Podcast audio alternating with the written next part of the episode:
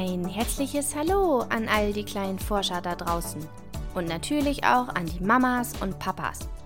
Herzlich willkommen zu einer neuen Folge von Wieso, woher, warum? Der Podcast rund um Kinderfragen. Meine heutige Frage dreht sich um einen Gegenstand, den auch du garantiert schon mal gesehen und vielleicht sogar ausprobiert hast. Jeder hat so etwas zu Hause, mal eine, mal zwei. Mal mit einem bunten Deckel, mal ganz in weiß, aber sie sehen ungefähr alle gleich aus. Heute geht's ums Klo. Ja, genau richtig gehört. Heute lernen wir so einige spannende Dinge über unsere Toilette. Wann wurde sie erfunden? Wie funktionierten die Toiletten früher? Und vieles mehr. Eigentlich geht es schon beim Namen los. Wie nennst du denn deine Toilette?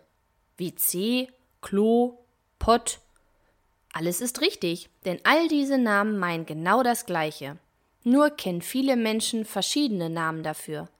Manche sagen, ich muss mal, wenn sie dringend auf die Toilette müssen.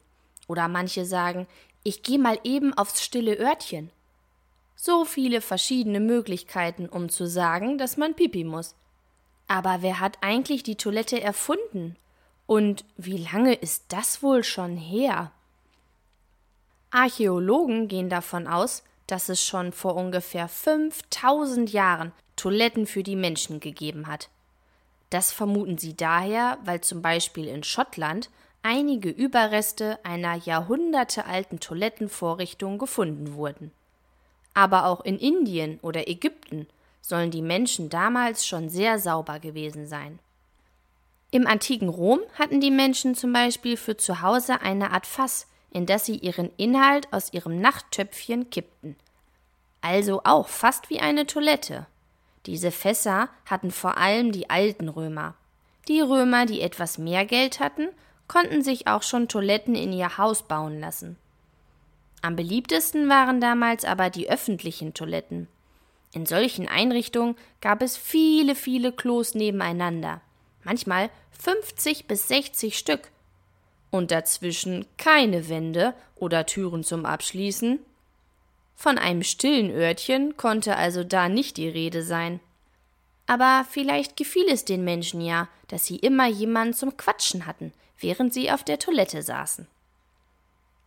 Im Mittelalter war den Menschen die Toilette plötzlich wohl nicht mehr so wichtig.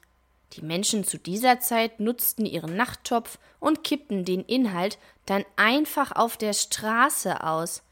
Igitt. Wenn man also abends spazieren ging, brauchte man am besten immer eine Begleitung, die vorlief und vor kleinen Häufchen warnte. Keine schöne Vorstellung, oder? Eine eher lustige Idee hatten die Menschen im schottischen Edinburgh, aber auch hier bei uns in Deutschland, in Frankfurt am Main. Dort soll es zum Ende des 18. Jahrhunderts menschliche Dixie-Klos gegeben haben. Das Wort Dixie-Klo kennst du vielleicht schon. So nennt man diese mobilen Toiletten, die man meist auf Baustellen findet. Denn auch die Bauarbeiter müssen ja zwischendurch mal auf die Toilette. Aber zurück zu den menschlichen Dixie-Klos. Damals sollen Männer und Frauen mit langen Umhängen durch die Stadt gelaufen sein und haben den Menschen, die sie trafen, angeboten, unter ihrem Mantel heimlich ihr Geschäft zu verrichten. Dafür hatten sie immer einen Eimergriff bereit. Also wirklich, die hatten ja Ideen früher.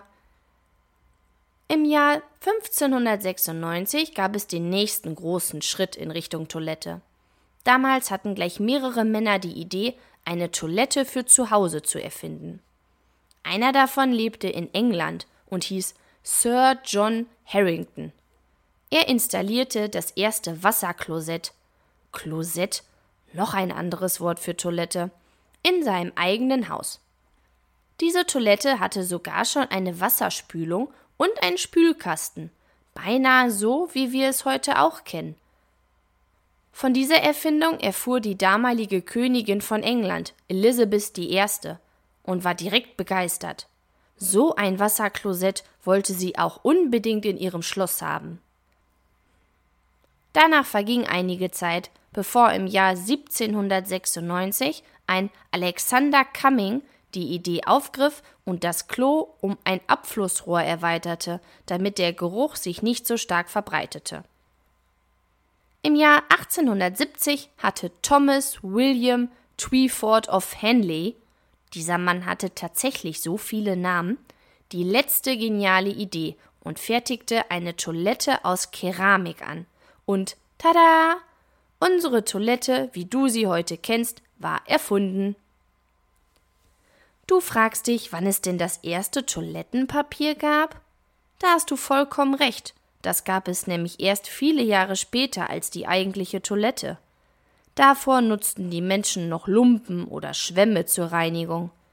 Im Jahr 1857 also einige Jahre später, wenn man überlegt, dass es ja schon 1596 die ersten Toiletten für zu Hause gab, konnte man im Geschäft das erste Toilettenpapier kaufen. Das sah damals aber noch ganz anders aus, und zwar nicht wie eine Rolle, sondern jedes Blatt einzeln in einer kleinen Box. Und damit es gut duftete, mit Aloe Vera getränkt. Das konnten sich aber leider viele Menschen nicht leisten, weil sie nicht genug Geld hatten. Daher war das Toilettenpapier zu Beginn noch ein Luxusprodukt und für viele Menschen viel zu teuer. Die ersten Rollen Toilettenpapier gab es Ende des 19. Jahrhunderts in den Geschäften zu kaufen, also noch gar nicht so lange her. Meinst du, jeder Mensch, der jetzt gerade auf der Welt lebt, hat eine Toilette zu Hause? Ich kann dir sagen, leider nein auch wenn du vermutlich niemanden kennst, der keine hat. In vielen armen Ländern gibt es nicht solche Toiletten, wie wir sie hier kennen. Und um daran zu erinnern, wie wichtig so eine Toilette eigentlich ist, gibt es seit einigen Jahren den Welttoilettentag, und zwar am 19. November. An diesem Tag wollen viele Organisationen uns Menschen daran erinnern, dass saubere und auch abschließbare Toiletten auch heute noch nicht überall selbstverständlich sind. Vielleicht feierst du ja dieses Jahr am 19.11. auch den Welttoilettentag und freust dich über eine so tolle Erfindung. Wenn du auch eine Frage hast, die ich beantworten soll, schreib mir gerne eine Mail an kinderfrage@gmail.com. Ich freue mich, wenn wir uns nächsten Sonntag bei einer neuen Folge von Wieso, woher, warum wiederhören. Bleib neugierig. Deine Christina.